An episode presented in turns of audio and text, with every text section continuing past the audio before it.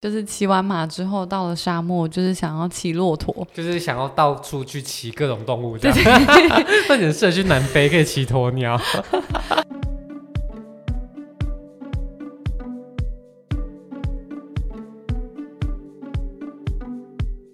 内蒙古位在中国北方，自古以来截然不同的塞外风情便是文人的养分，如今则成了旅人们的向往。今天将带大家看看草原上的马儿，还有沙漠中的绿洲。Hello，大家好，我是主持人炫。那我们欢迎新的来宾轩尼。嗨，大家好，我是轩尼。那今天轩尼要来与我们分享内蒙古的心得。那其实我很久以前就很想要去内蒙古，但是一直嗯都没有去，理由很多。那你当时是为什么会到内蒙古？拜访，就是看了《还珠格格》之后，对内蒙古，我是对对对，想要这边找你的尔康。是那个时候，嗯、呃，中国跟台湾有一个呃医学生交流的活动，嗯、那每年都会选一些中国有趣的城市，嗯，比如说之前有在黑龙江啊，或者是有在新疆办过。那这一次在内蒙古，我就看到这么特别，对我跟你一样，也有曾经对这种。比较未知、大家比较少去的地方有向往，呃，所以我就有参加这个交流团啦。所以它其实是一个中国邀请很多台湾学生去的，就当时大家会觉得，哎，有点像统战团，对顺便给你正宣一些观念。所以当时他就是带你们去参加。参访各个城市，我记得当时有很多很多类的，比方说什么西湖啊、北京啊、杭州，只要是中国著名的城市，其实都会有类似的观光团，哦，以参访的名义带你去玩乐，然后顺道参访这样。嗯，而且它 target 的族群好像也不一样，比如说有一些是，呃，你是学财经类的，然后就会请财经类的学生去参观一些中国的。嗯、呃，金融之类的，哦、但像我们是医学生的团，所以他就会带我们去参加药局，呃，参观药局啊，哦、或者是医院这些地方。所以其实当时的主轴是要参访蒙古的医院，对不对？去看一下蒙古大夫这样。对，就是他是有在行程里面明确需要去的地方嘛。那你当时听到去蒙古，因为大家都会有种，哎，蒙古医疗到底是长什么样子？在出发前不会对心里有一些疑问，想说这种地方有需要参访吗？对，因为对那边太未知了。但因为我之前去别的地方旅行，有认识蒙古包头的一对夫妻，嗯，就是很有钱一对。呃，阿姨叔叔，嗯，那他们就讲说包头是哦很不错的城市啊，有空可以去玩。那、哦、我这次有就是去之前做了一些功课，发现呼和浩特啊、包头这些有名的城市，嗯，它其实是很高度发展的，嗯，所以也很好奇。这样子，在这种城市的医疗品质怎么样啊？所以并没有觉得是像蒙古大夫一样，一定是这么充满歧视的意味。这样，那你当时到了现场，你看到的感觉如何？蒙古的医院跟台湾的医院有差别吗？我们好像第一二天就去了一个蒙古最大的医院，嗯，但我们必须说，那个大小大概就。我们台湾医学中心的规模大概是它的六七成而已，它没有到那么的巨大。哦，你说它大概是台湾医学中心的六七成的的的的规模，对。哦、但是患者很明显的患者非常的多，是台湾的一两倍这样吗？嗯，我只是觉得就是候诊区永远都是坐满的人，站满的人这样子。嗯、对，然后他们嗯、呃、分的。就是我们刚刚讲蒙古大夫嘛，对，真的是的确有蒙医这个东西，它跟中医是不一样的，嗯，所以整个医院里面的编制是有西医、中医跟蒙医的。那你们当时参访的是哪一个部门，嗯、还是都有？对，我们就是进去，然后整个医院有人就很像公关，会带我们去逛各个部门，包括我有看到蒙古的牙医啊，这没有什么不一样啊，就是这西医的部分应该跟台湾都很类似，对不对？嗯，我觉得是类似的，但重点就是。你会看到各个地方都有很多，好像我们所说的民俗疗法，哦、对，有针针灸就有点像中医，但蒙医就有一些，我也不知道他们里面在做什么，但是外面写的就会是蒙古文啊，哦、那就是可能蒙古族的人就可以选择你想要看这些东西，不管他没有一个。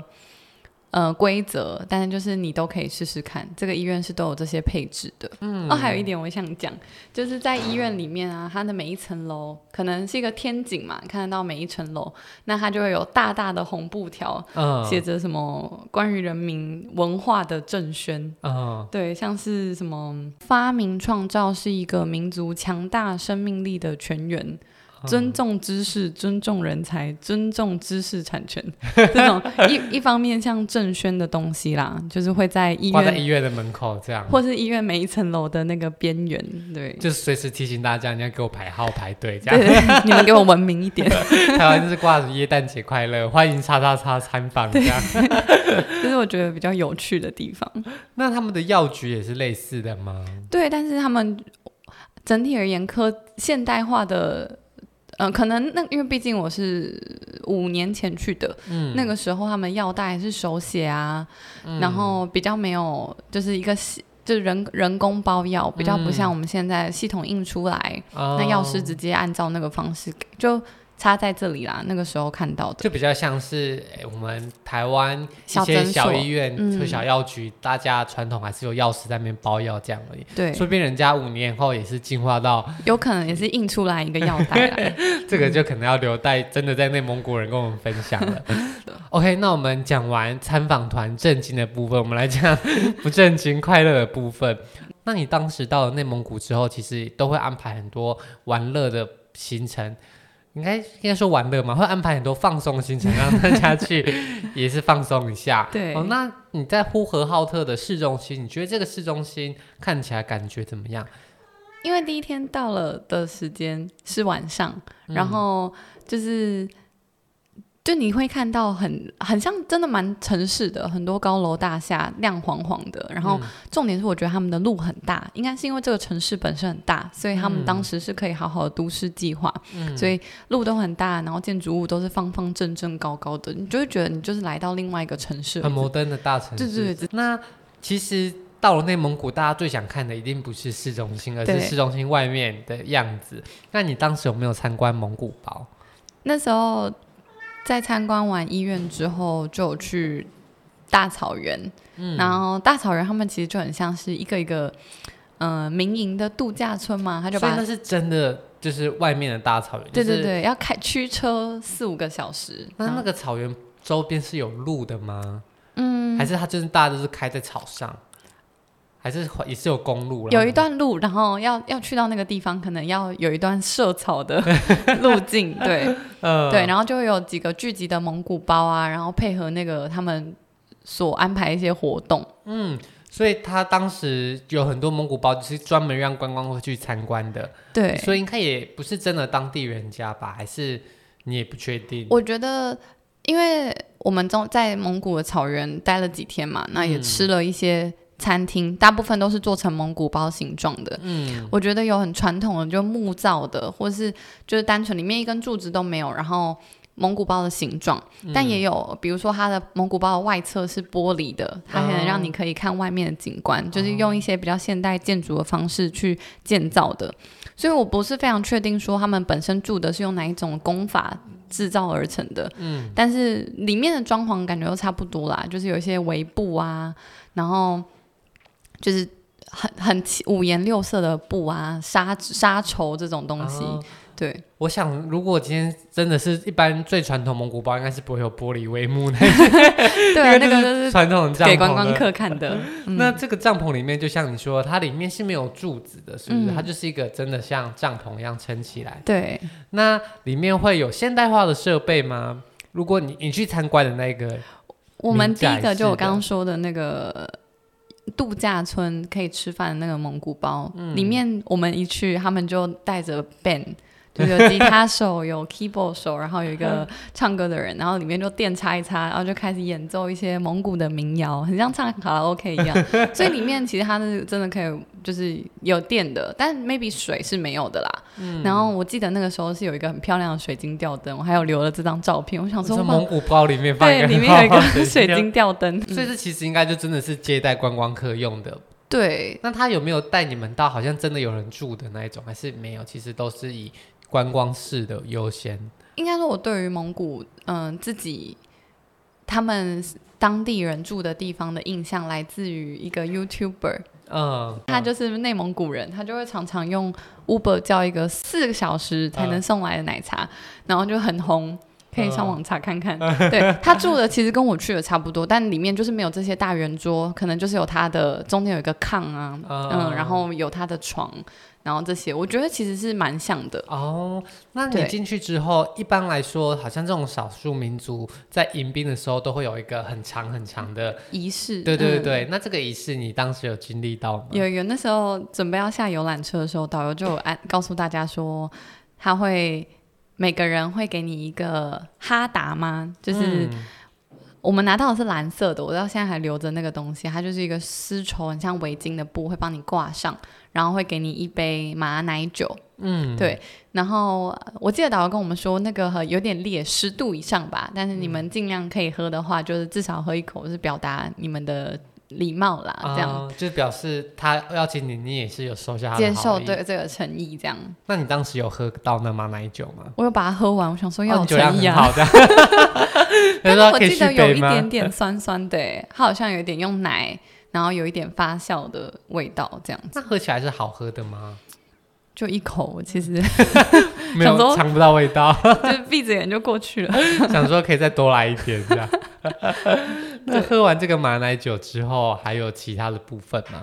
我们那时候就只有这样哎，我不知道是不是因为人太多了，他没有办法一一就是就是走完那个流流程。对，就这两个是比较代表性的。那再来进去之后，大家应该都会喝那种传统的奶茶吧？像西藏就会有那种酥油茶。嗯，哦，那在一样都是在草原这种比较高纬度的地方。嗯，蒙古是不是也是有类似的饮料？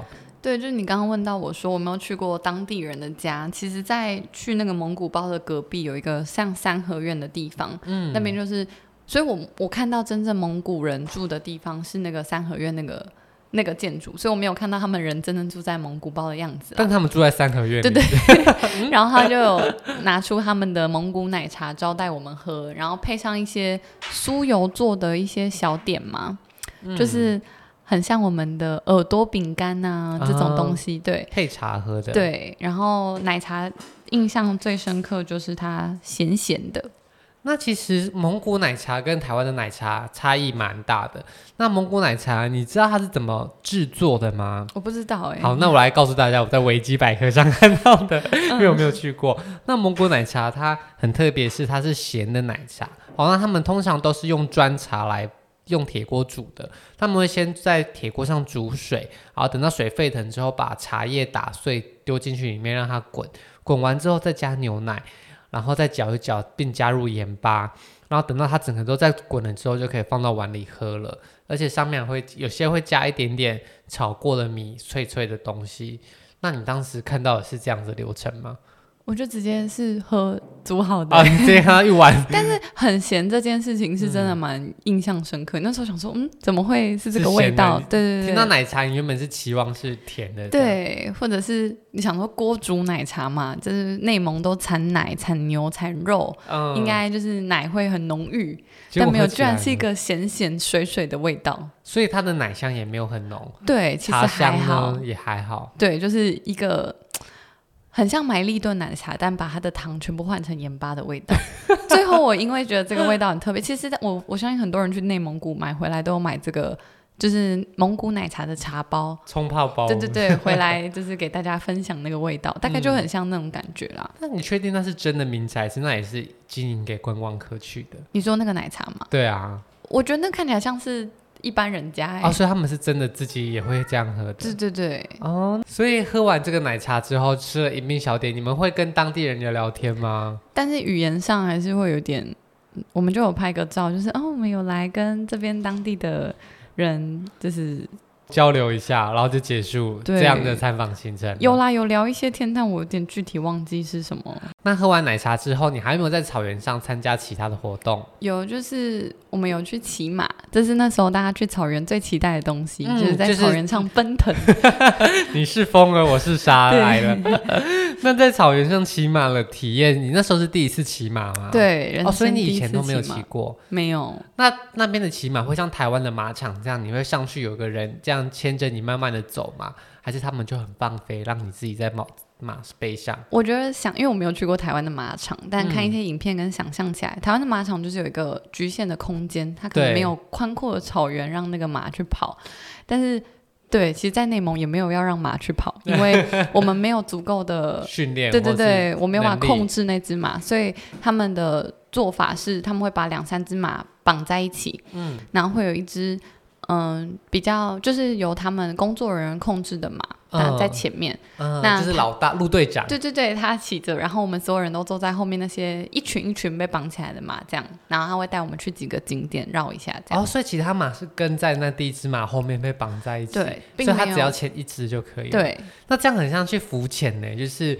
大家都被绑在一起，然后只有第一个人走，其他的马就会跟着走，这样子。对，可是没有所谓想象中奔腾的画面，因为他们就是走，嗯、对，没有办法很快。可是这样子，你上马之后啊，其实也不会有人牵着你的那只马，因为你那只马是跟着其他人的。对，那过程中你会不会觉得很紧张？如果你的马突然怎么了，没有人可以。立刻来救！也有，比如说中间，因为虽然是草原，但也会有稍微一个小沟啊，有溪水啊。嗯。他要涉水的时候，我就超紧张，他要往下，它要往下了，怎么办？对，但是他他 handle 的很好，我觉得我的马很棒。有人的马不棒的吗？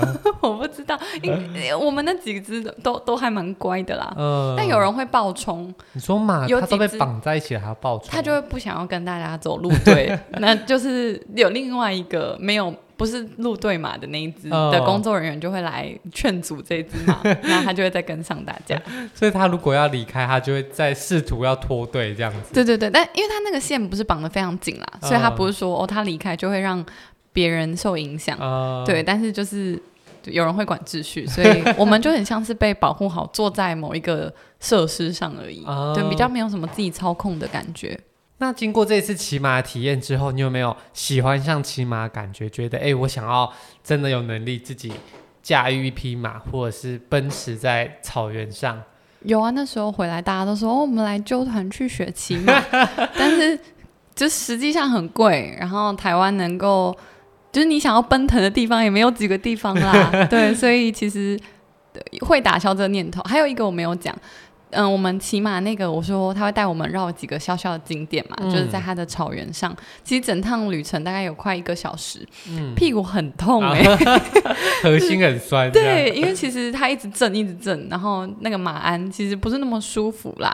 嗯，对我觉得。对我而言，还是可以停在体验性质就可以，对，拍拍漂亮的照片就可以。对对对，帅帅的就可以。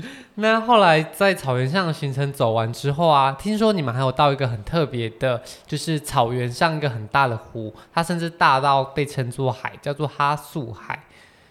嗯，就是那个时候导游跟我们说，因为内蒙不靠海嘛，嗯，那内蒙里面有一个很大的叫做淡水湖吗？嗯，就是叫这个。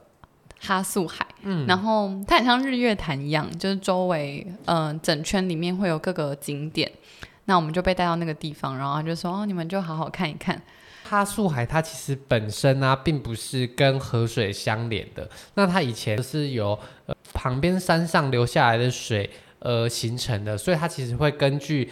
枯水期、丰水期，它的差距变化很大。后来呢，它是真的有被挖了一个沟渠，引入了黄河的水，那它才维持在现在这个大小这么大。所以可能因为它引进来的水就是黄河嘛，所以它就比较不会像日月潭啊，或是其他的湖一样那么的清澈啦。哦，嗯，不过它之所以美丽，是因为可能在这样很大一个草原上有一个这么大的湖，而且它的面积将近有三十平方公里，应该是日月潭的四倍多以上了。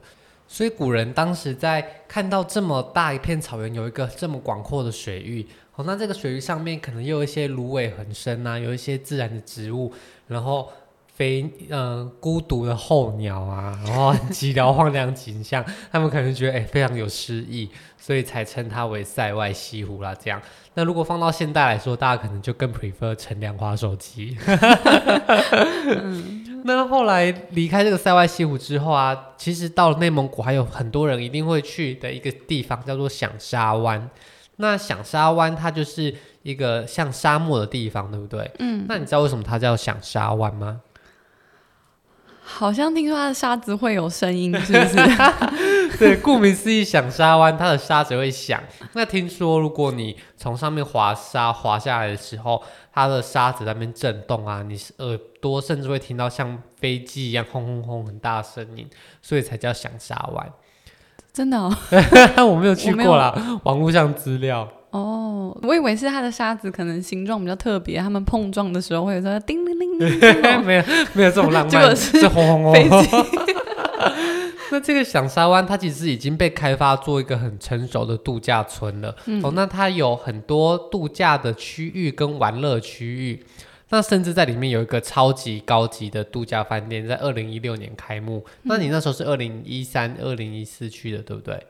好像是二零一六年的七月。哦。那你这样就当时有看到那个很厉害的饭店吗？没有，因为他们好像距离有一段。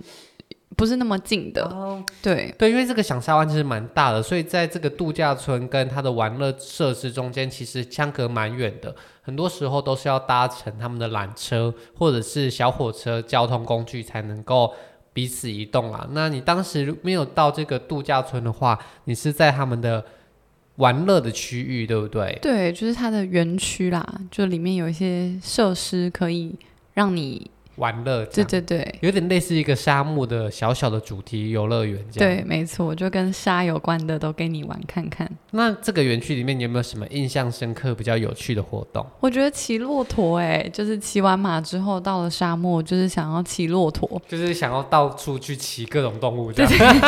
那你很适合去南非，可以骑鸵鸟。但是骆驼又比马更。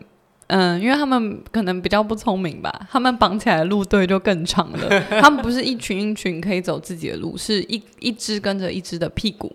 但是就很像电影里面演到，就是在沙漠那个棱线上面有几只骆驼这样连续，对，这样。对对对，真的，我们就像这样子。然后我是第一个，然后我就拍了一个，就是后面路队很长，对，一个。你变成路队长了，这样。对对对。那骑骆驼跟骑马的感受有没有不一样？首先速度就是骆驼比较慢，然后我们骑的是双峰骆驼，你会觉得坐在中间非常安全感，因为前后都有对对对卡住。那它坐起来会比较不舒服，还是比较舒服吗？我觉得还好，因为它比较瘦，所以就是坐垫像比较窄。但是我觉得，因为我说它前后有固定，所以安全感我觉得比较高啊。嗯、那你那时候骑骆驼大概骑了多长的距离？没有很长，因为它就是园区的一小块，啊、所以它可能带你这样绕一圈就回来了。那除了骑骆驼以外，你还有参加到什么其他的活动吗？关于沙子的、嗯、滑沙吗？就是其实那个就跟溜索很像，只是你的背景是沙子。溜索是溜索，不是之前在。诶，东南部嘛，中国东南部有一些山谷跟山谷之间有钢索，可以这样溜下去。哦、对，那它在沙漠中也设置了比较高的地方，可以做溜索下去。哦，就是像一个。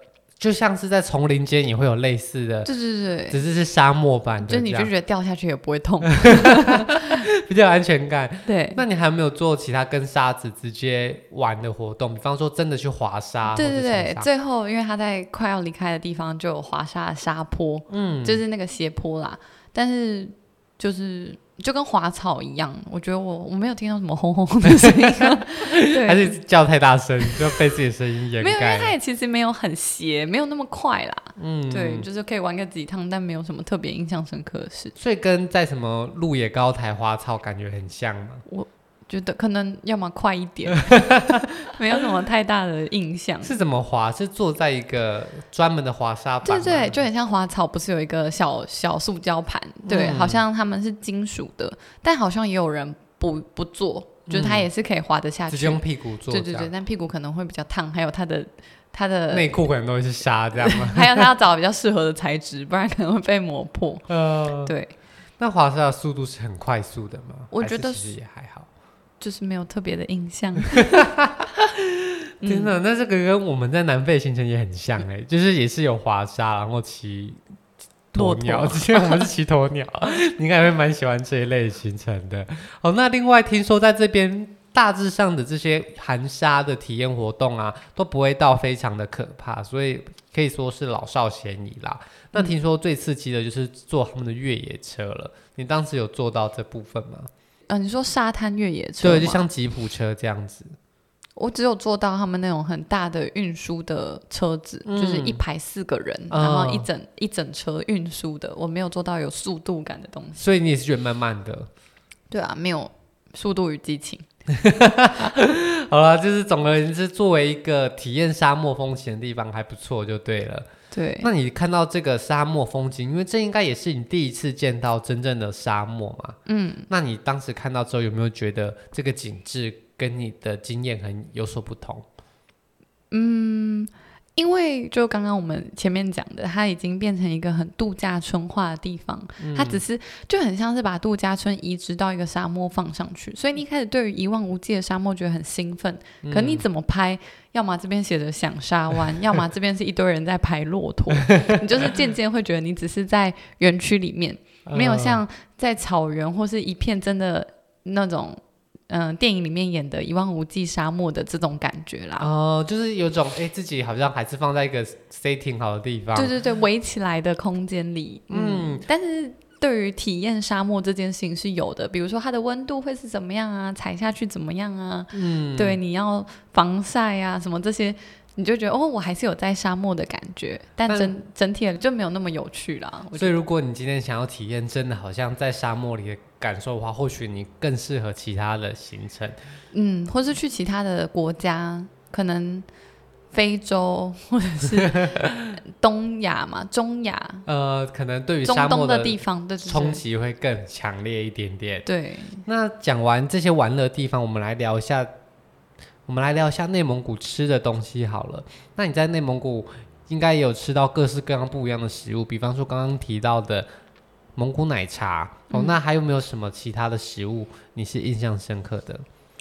我我记得那时候我们每天晚上回去。